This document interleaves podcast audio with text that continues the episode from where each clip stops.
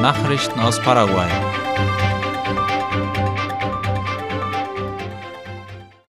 Sensibilisierungskampagne soll Verkehrsunfälle während der Osterwoche vermeiden helfen. Wie die staatliche Nachrichtenagentur IP Paraguay berichtet, hat die Regierung die Kampagne Que esta no sea tu última cena, no manejes caure, zu Deutsch etwa Lass dies nicht dein letztes Abendessen sein, fahre nicht im betrunkenen Zustand, ins Leben gerufen. Auf einer Pressekonferenz rief der Direktor des Unfallkrankenhauses Agustin Saldivar die Öffentlichkeit dazu auf, in der Osterwoche, in der es viel Verkehr von Asunción ins Landesinnere und umgekehrt geben wird, alle Vorsichtsmaßnahmen zu treffen, um Unfälle zu vermeiden. Die Statistiken zeigen, dass Motorradfahrer die Hauptbeteiligten an Verkehrsunfällen sind, wobei nach Angaben des Unfallkrankenhauses vor allem Jugendliche und Kinder betroffen sind. Saldivar wies darauf hin, dass die Caminera in dieser Woche verstärkt strenge Kontrollen auf der Straße durchführen wird, unter anderem in Bezug auf den Zustand der Fahrer, das Anlegen der Sicherheitsgurte und die Fahrzeugpapiere. Das Gesundheitsministerium erinnert an den Welt-Parkinson-Tag. Das Gesundheitsministerium hat in einem Artikel auf dem Welt-Parkinson-Tag hingewiesen, der jährlich am 11. April begangen wird.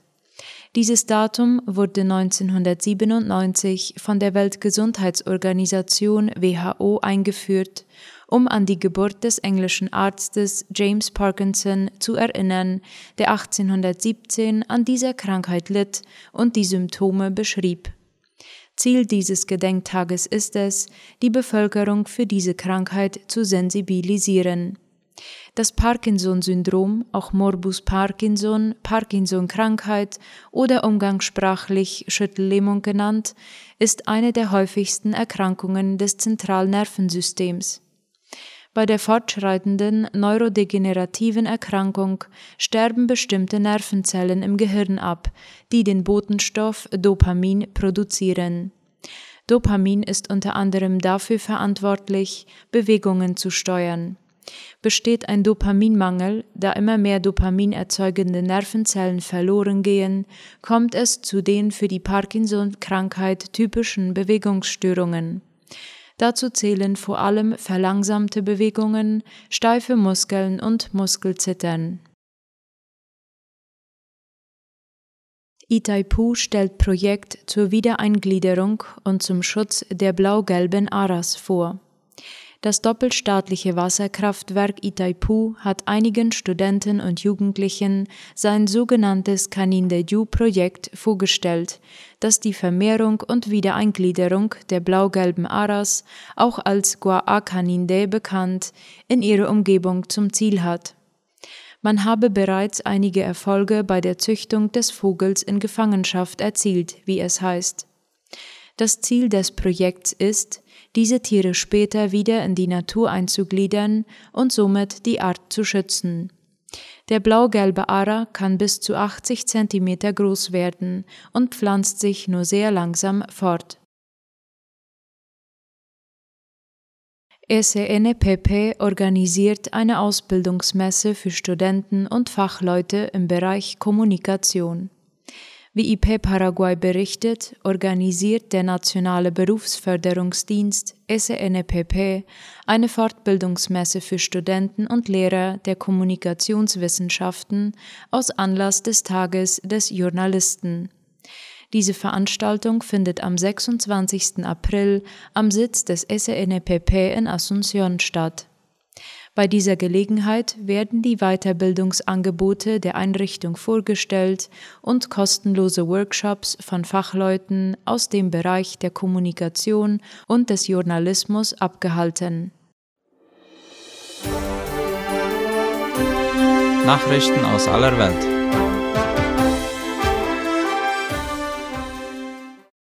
Schuldspruch für ehemaligen US-Polizisten nach Kapitolsturm.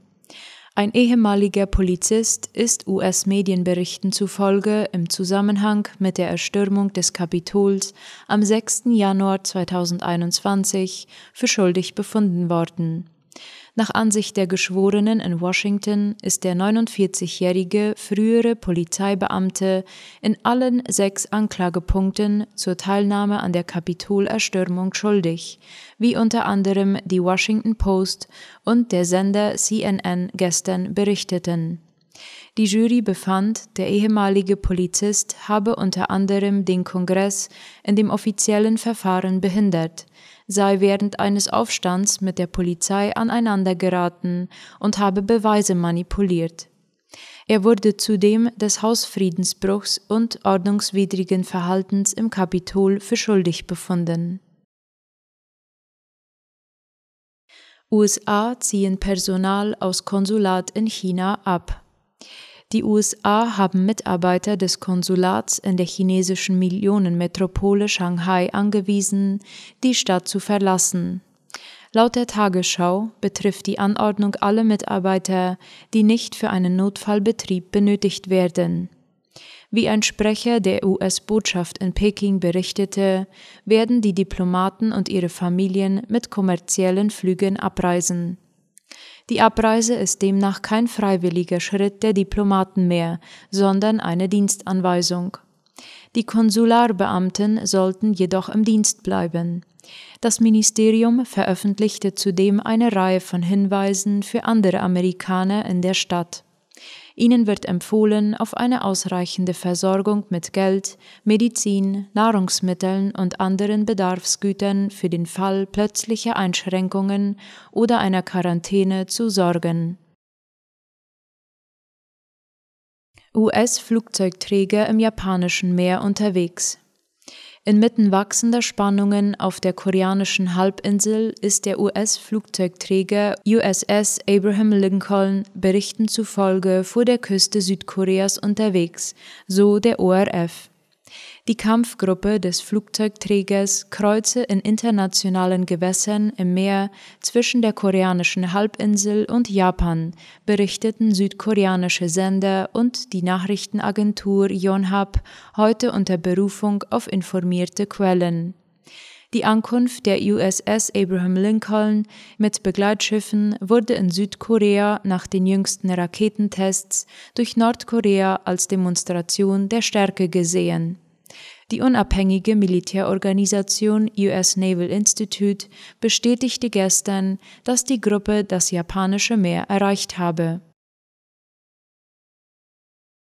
Die Koalition schwächelt, das Ansehen schwindet.